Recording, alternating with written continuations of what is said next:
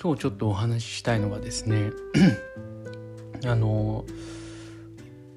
まあいつもの、まあ、例のごとくですねこうまあ何をこう目的としてこう生きればいいのかっていう話なんですけど、まあ、こう聞くとねまた硬い話かなっていうふうに思われちゃうかもしれないんであんまり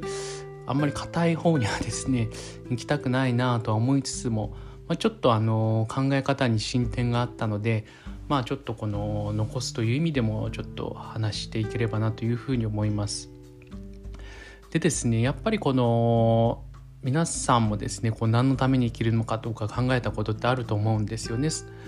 でまあ毎日こう考えるってことはなきにしもあの何かのタイミングでこうあの考えるってことはあると思います。でですねまあ僕の場合だとなんだろうなそのやっぱりこうたくさん勉強していい大学入っていい会社入ってでこうまあ何て言うんでしょうこう家族を養うみたいなところがまあ一番いい人生なのかなと思って生きてきたんですけどもまあそこまで行ってしまった時に行ってしまったっていうのはそこまでできたんですよね。そのできた時にじゃあ次何するのかっていうところを自分でか新しく考えなきゃいけないっていうステージに来てると思うんですよね。でまああの、まあ3段階あるなっていうふうに思ったんですよね。まず1段階目はあの、まずこの生存するってことですよね。あの食べる寝るでこう家に住むとかこう寒さとか暑さから身を守るとかそういう本当に人間というか生物的な生存っていう機能をちゃんとこう保持させるためにやることってことですよね。だからこれは、まあ、お金を稼ぐっていうことにもつながるとは思うんですよね、まあ、お金を稼いでそれと交換することによって水を得たりとか食べ物を得たりとか住むものを得たりとかするわけですよね。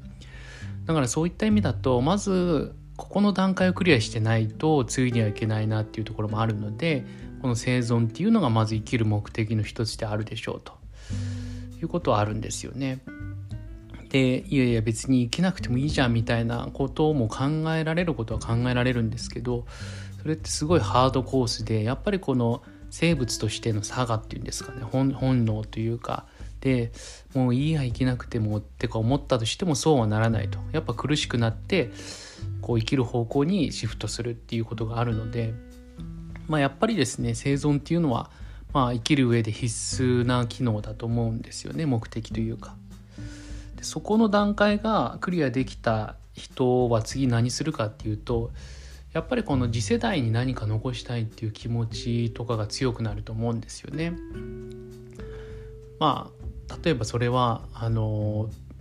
まあ子供をまあこう作ったりっていうとこもあるでしょうしまあ、あとはなんかこう後輩とか部下とかに何かを残すとかまあ全然ね、あの、何かこう弟子を取ったりするとかそういうなんてなんていうのかなその次の世代に何かこう残していきたいっていう気持ちがやっぱ生まれると思うんですよね。まあ、僕の場合だけかもしれないですけどだからまず自分の身の回りのことができる生きれるようになったら次は誰かのために何かしたいっていうところが出てくると思うんですよね。でそれがやっぱり自分の子供だったりっていうところになるとすごくこう注力できるあの要素になると思いますし何か次世代に残すっていうところがまずありますでしょうというところですよね。で3番目なんですけどここまでできるとだからその自分も生きれる周りというかね例えば自分の家族とかっていうのも養うことができるってことになるとじゃあ次は何をするかっていうとここからなんかこう自分の好きなこととか趣味的なものが始まると思うんですよね。まあ何でしょう、まあ、僕の場合だとこう写真を撮ることが好きなので写真を撮ったりとかなんかこの哲学の本を読んだりとかっていうのが好きなので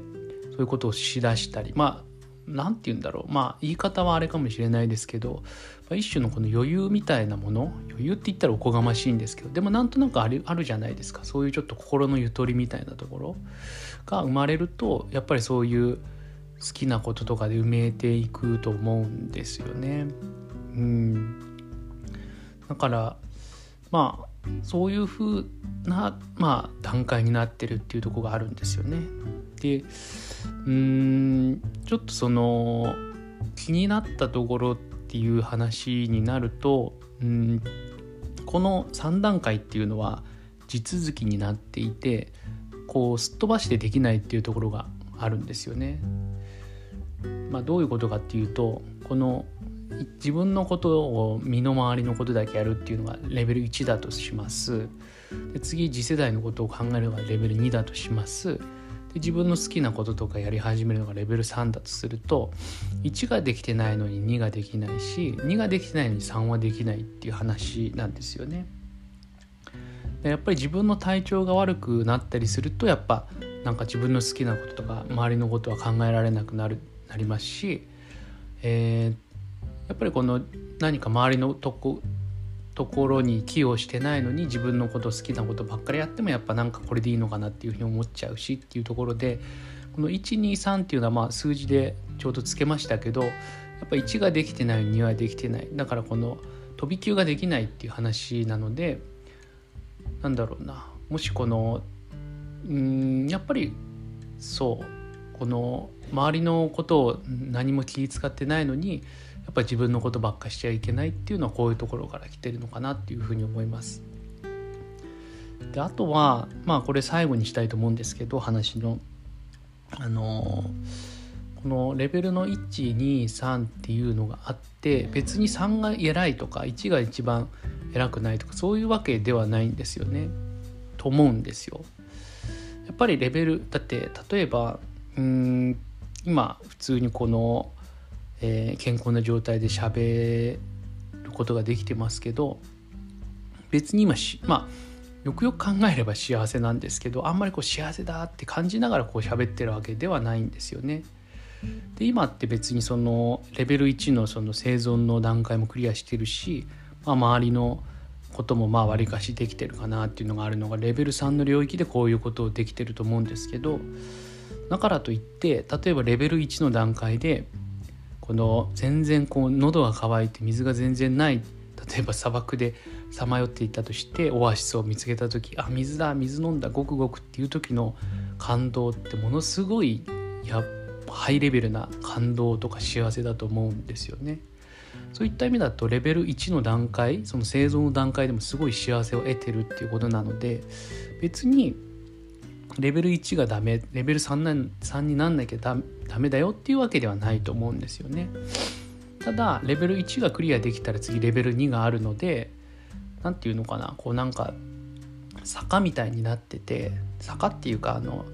数学とか算数で出てきたこの2次元のグラフみたいなもの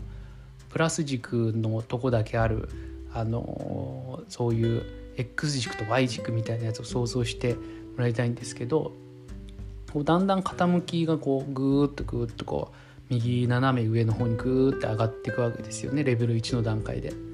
でどっかでこの飽和点みたいな到着地点みたいのがあってそこをクリアするともうあとはもうこう上がらずにずっと平行なままですと。それだとずっと平行なままだとつまらないですよね。だからレベル2っていう段階になるとまたゼロに戻っちゃうんですけどまたこういうふうにこうどんどんどんどんこう上がっていく楽しみっていうのがありますと。でまた平行になります。でこれはつまんないから次レベル3っていうフェーズが待っていてそこになるとまた0からスタートでどんどんどんどん上がっていってまたいつか平行になって僕はまだわからないですけどなんかそのフェーズ4みたいなレベル4みたいな段階が出てくるのかなっていうふうに思います。だから別にレベル123どれでも多分その幸せ段階みたいなやつは10ぐらいあって1から始まって234567890までいきますとで10までいってまた平行になりますでそれだとつまんないからまた0からスタートみたいな感じで